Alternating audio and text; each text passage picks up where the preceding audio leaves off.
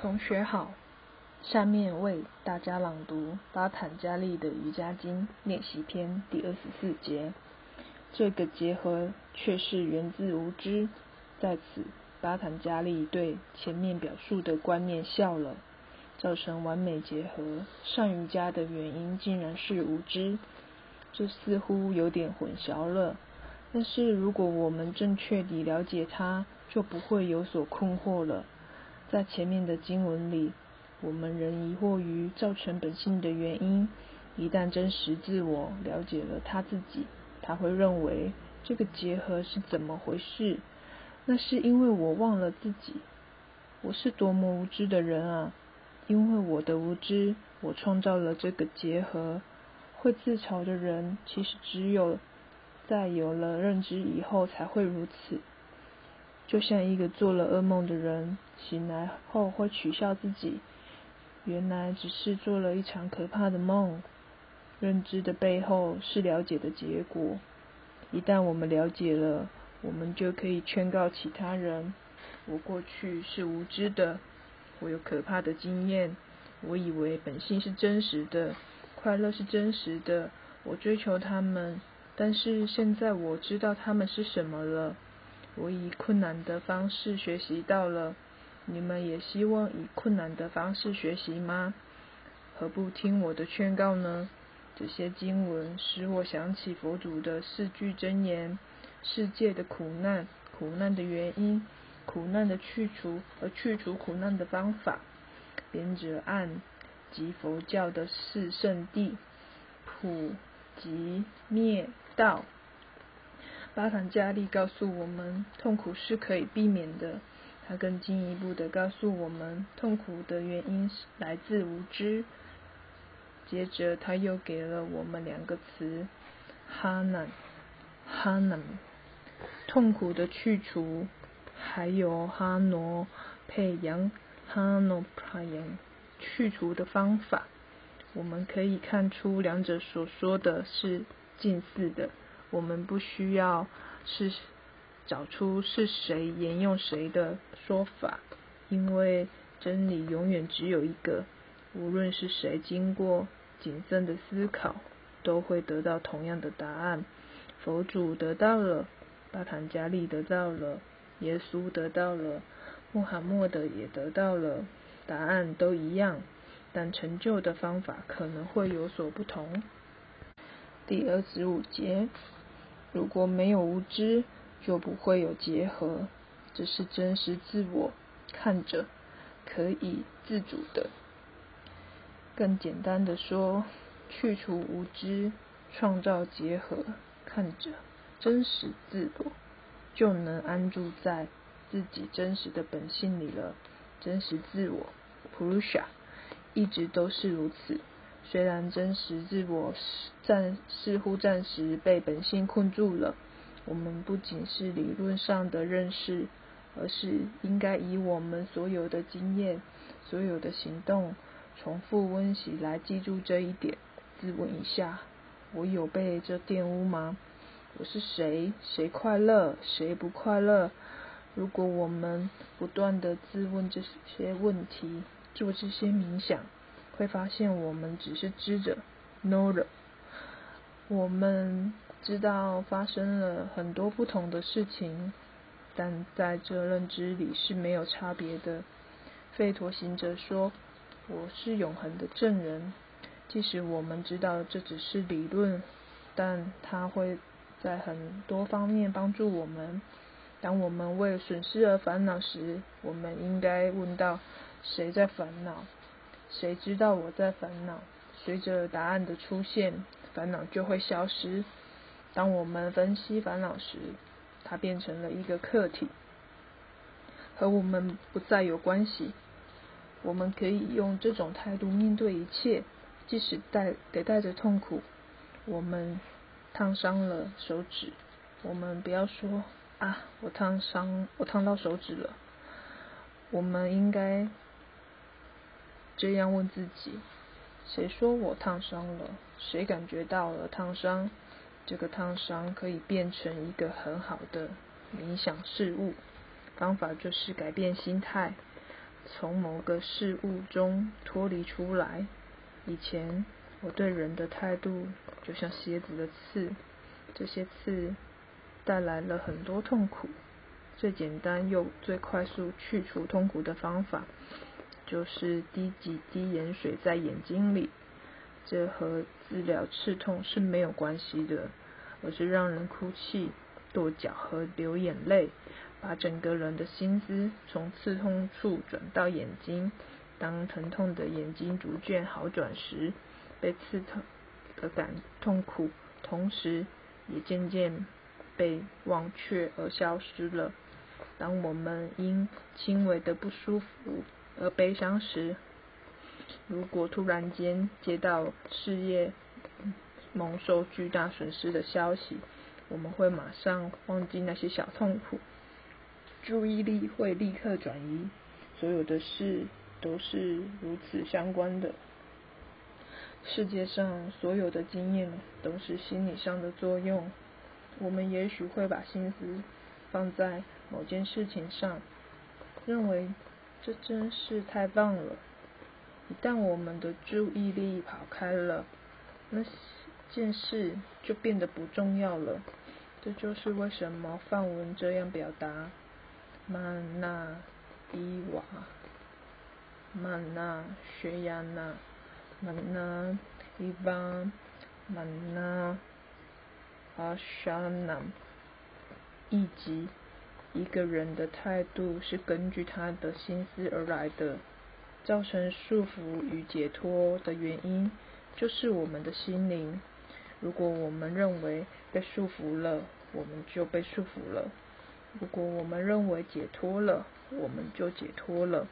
如果你认为你活着，你就是活着的；如果你告诉你的心百分之一百你会死亡，那么你就会死亡。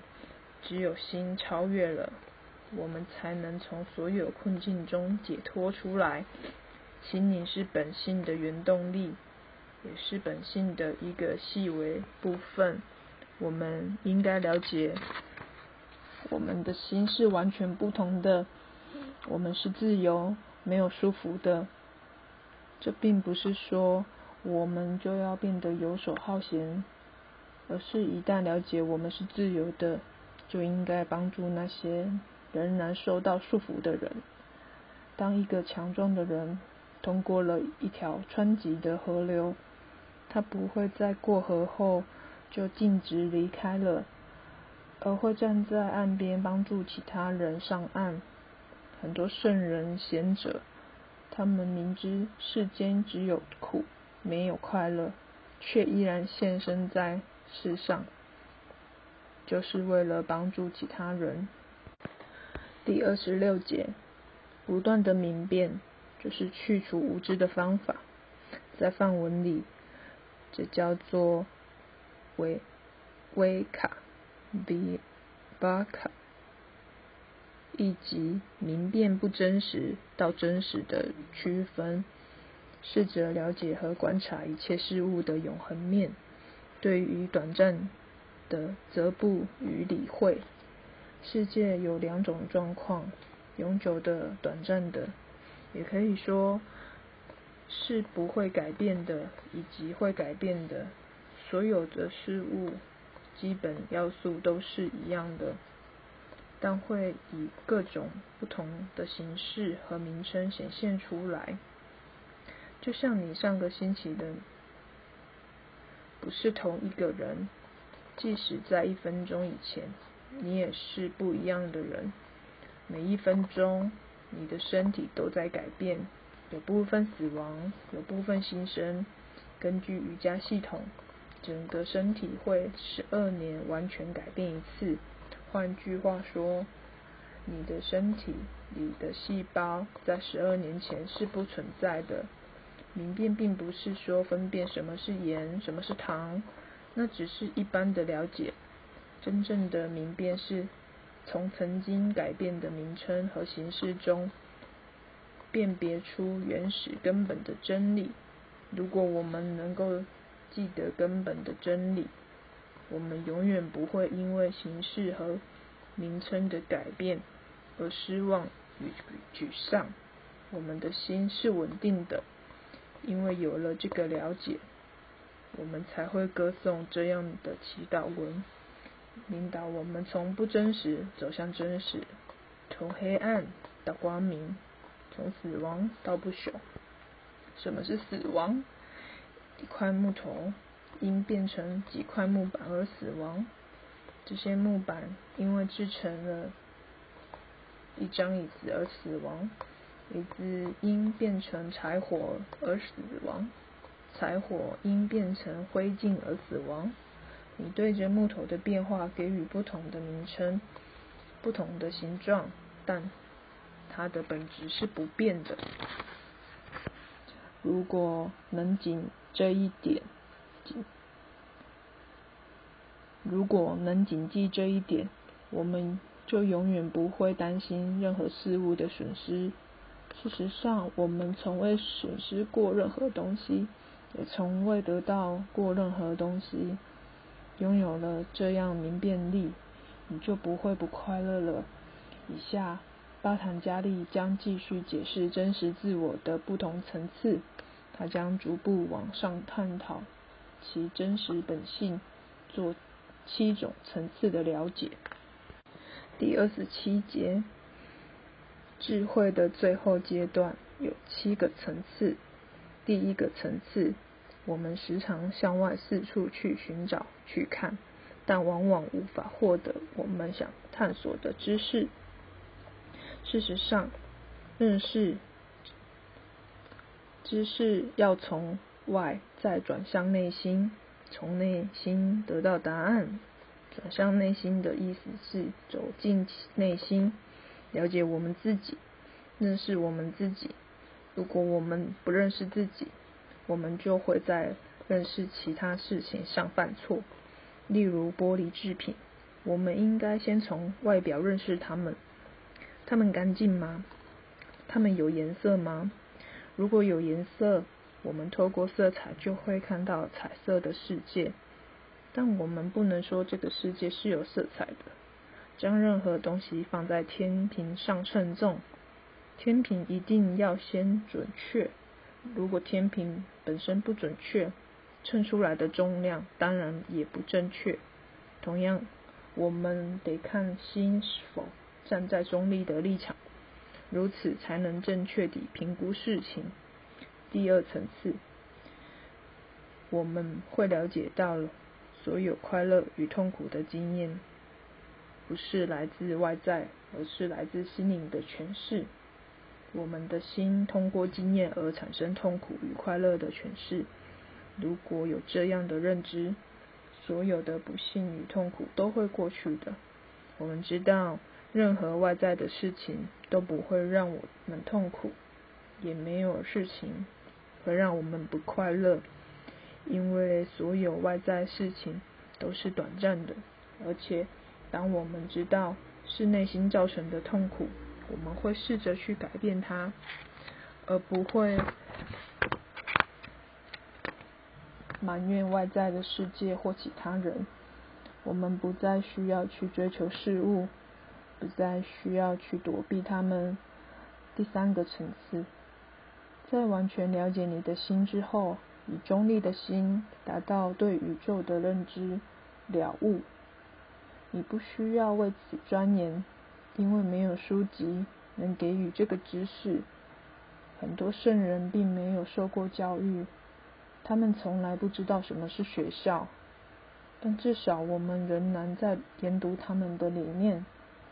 没有任何古印度吠陀奥义书的先知上过大学、专科学校，他们只是坐在树下观察大自然，但他们的智慧之语现在却弥足珍贵。他们的智慧来自何处？来自内心，内心有丰富的知识。圣书上说，知道一点。就知道全部了，已经不经任何学习而了悟，是意识的第三层面。第四个层次，认识本性和本性的作用。当我们已经没有任何可做的了，如果我们知道宇宙的计划，我们已超越了所有的行动者，没有什么特别的责任赋予我们，没有做与不做。到那个时候，我们当下做的事情，只是我们的心和宇宙的心相连接。那已不是个人的行动。当我们有当下要做的事的感觉，我们就做了。我们不知道为什么要做，也不管是好是坏。申书上这么问：什么是必须？什么非必须？没有必须，没有什么是一个人必须要做的，没有什么是应该或不应该做的。不管一个人做了什么，都是宇宙计划的一部分。意思是说，虽然有人在做一些事，事实上他并没有做任何事，他变成非作者。阿卡他，阿卡塔，一位泰米尔的圣人以一首诗来表达上述的理念：神啊！我给你我的整个人格、身体、心灵和生命，你也接受了。如果通过我的身体和心心灵而发生了任何事情，我要负责吗？好的事情会发生，坏的事情也会发生，你要负责，因为你是要我做的，因为是你要我做的。人们可能会说。他是个坏人，他在做坏事。但你要知道，那不是我做的，是你通过我做的。这些话语，只有当我们了解我们的一切都是上天意志的掌控之中时，才会这样说。站在祭坛前，很容易这样说：“我是你的，所有都是你的。”你的一切都将完成，但是我们真的是这样认为的吗？我们真的已经完全放弃了吗？在这种情况下，我们是没有责任的，所有的责任都是神的责任，我们不需要负责任。但是这种情况不能仅仅以智能来认知。如果是这种情况，那我们是否可以对人？打一记耳光，然后说：“这是神的意志，我什么都给了他，连我的手都给了他，是他用我的手打的你。”当有些人事业有些成就的时候，他说：“是我经营的好，在最适当的时间买进了货，现在货价不是已经？”涨了百分之十吗？如果他们的生意失败了，他会说：“天啊，我每天为神点蜡烛，他简直没有了眼光。相信神一点意义都没有。如果神够慈悲，他为什么要让我损失的这么惨重呢？赚钱的时候是他们的能耐，赔钱的时候却是神的责任了。”我们的态度应该是不变的。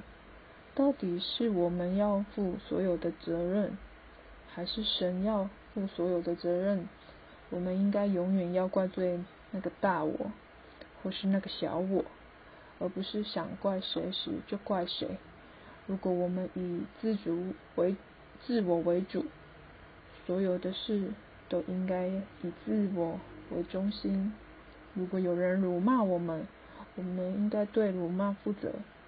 我们应该将自己完全交给神的旨意，或是仅依我们自己的旨意。第五个层次，实际上是我们了解之后的影响。一旦我们已没有什么要做的了，心就完全自由了，那就是解脱。如果心有了自我中心的习气，它。表现的就是他想要的，而一旦自我中心离开了，他就变成了谦虚又简单的心，想法完全自由，虽然旧有的印象依然存在，但那已经失去打扰心的能力了。第六个层次，心灵的特质消失了，这叫做马诺那沙 （Mano Nasha） 或七塔那沙 （Chitanasha），意思是心灵完全被抛弃了，心灵完全被消解融合了。其基本元素和特质都消失了。第七个层次，最后只有真实自我被留下了，安住在他自己纯净的本性内。在这里，真实自我停留在自己的纯洁本性内，没有任何东西被留下。我家梵歌中提到，由自己注视着自己。一个人在自我之内是很自主的，这是三摩地最高境界。我们都应知道这些事情是什么，因为有一天我们一定会达到这个境界。当它们发生时，我们会看到吉祥。有时候人们会被未预期的事情给吓到，例如在冥想中。突然失去了身体的意识，我们会觉得我不太对劲，我会死掉吗？这扰乱了他们的冥想。相反，如果我们知道这些征兆，我们就会欢迎他们。前面所讲的练习瑜伽途中所碰到的不同境界，一旦达到了第一个境界，我们会开始向内走。不再期望外在世界的任何东西，这表示我们已经抓住了第一个环节。这只是为了要抓住整条链子，开始拉这么一下，但一定要有开始拉这个动作。圣人提鲁木拉说：“一个人总是一直跑，一直跑，为了寻求光明。”最后崩溃而死亡，因为他找不到。成千上万的人都是这样崩溃的，因为他们不知道光明就在内心里。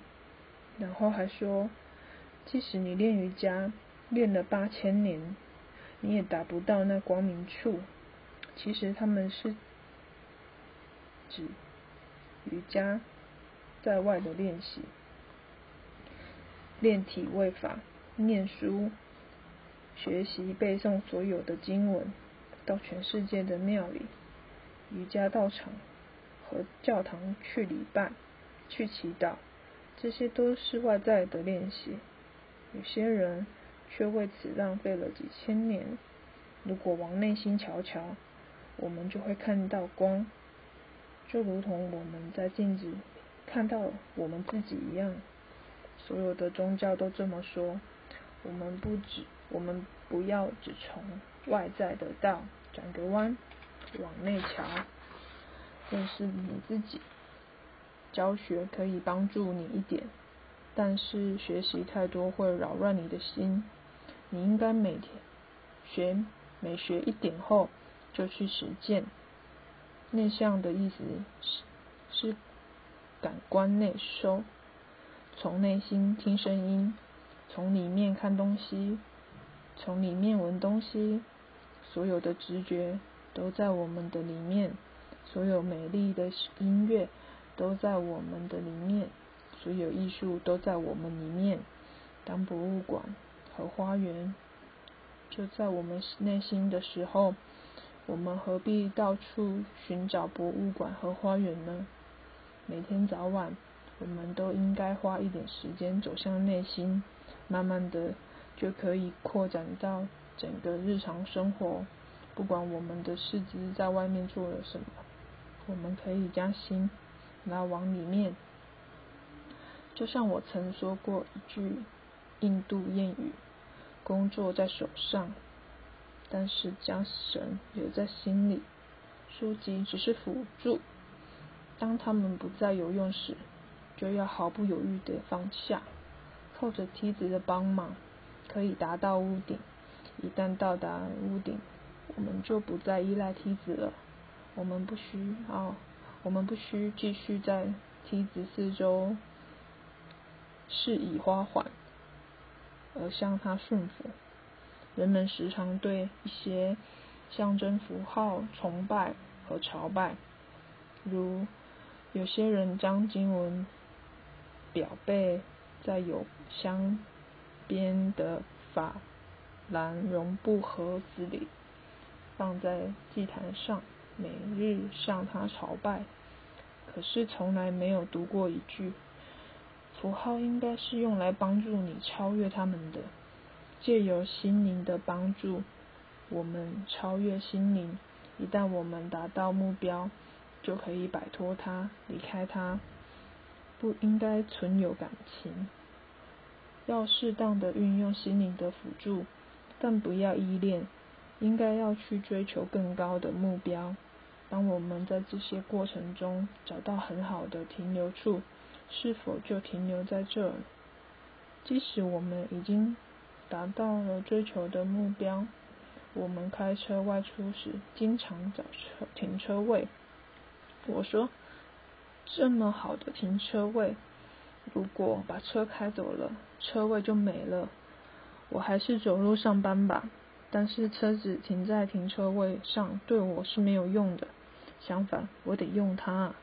有些同有些学生是想。